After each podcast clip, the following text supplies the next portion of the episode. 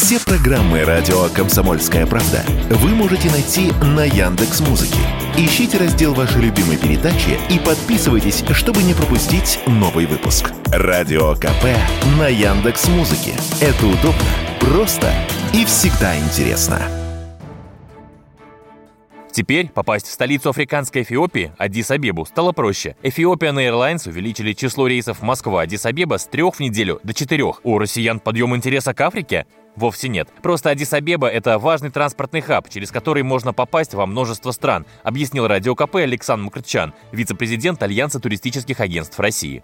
В России сейчас катастрофически не хватает иностранных авиакомпаний и э, для рейсов за рубеж, э, потому что очень многие иностранные авиакомпании ушли, к сожалению, из России. Чтобы э, эту нишу занять, и появляются вот такие компании, как эфиопские авиалинии, которые раньше никто не знал и думать о них не думал. Сейчас же эфиопские авиалинии могут летать не то, что там три или четыре раза в неделю, они могут летать 20 раз в неделю. И не только из Москвы, а из пяти-шести городов российских них, и все эти рейсы будут заполнены. Многие авиакомпании, те же турецкие авиалинии, поднимают цены.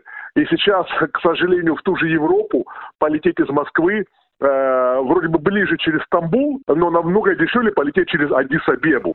Так что 4 рейса Москва-Адис-Абеба в неделю – это, может быть, еще и маловато будет. Тем временем, популярность среди российских туристов набирает и другое неожиданное направление. По данным РИА Новости, у многих операторов путевки в Венесуэлу раскуплены до конца марта. При этом известно, что вот уже несколько лет страну терзает финансовый кризис. Многие венесуэльцы едва сводят концы с концами. И отсюда невиданный всплеск криминала. А точно ли стоит ехать в такую страну? Объясняет Александр Мкрчан из Альянса туристических агентств России. А когда мы говорим о Венесуэле, нужно понимать, что 99% россиян а, летают на небольшой остров Маргарита, а, Венесуэлу. Соответственно, говорить о том, что Венесуэла, вся страна, пользуется какой-то большой популярностью у россиян, наверное, неправильно, но конкретно остров Маргарита россиянам нравится, но есть э, нюанс, очень долгая, логистически сложная перевозка. А так цена, сервис, питание, мы знаем там Карибское море. После того, как Таиланд резко поднял цены, туры в Венесуэлу стоят даже чуть дешевле, там на 20, а то и 25 процентов, чем туры в Таиланд. То есть можно поехать на 10 дней там за удобные 200 тысяч рублей, например.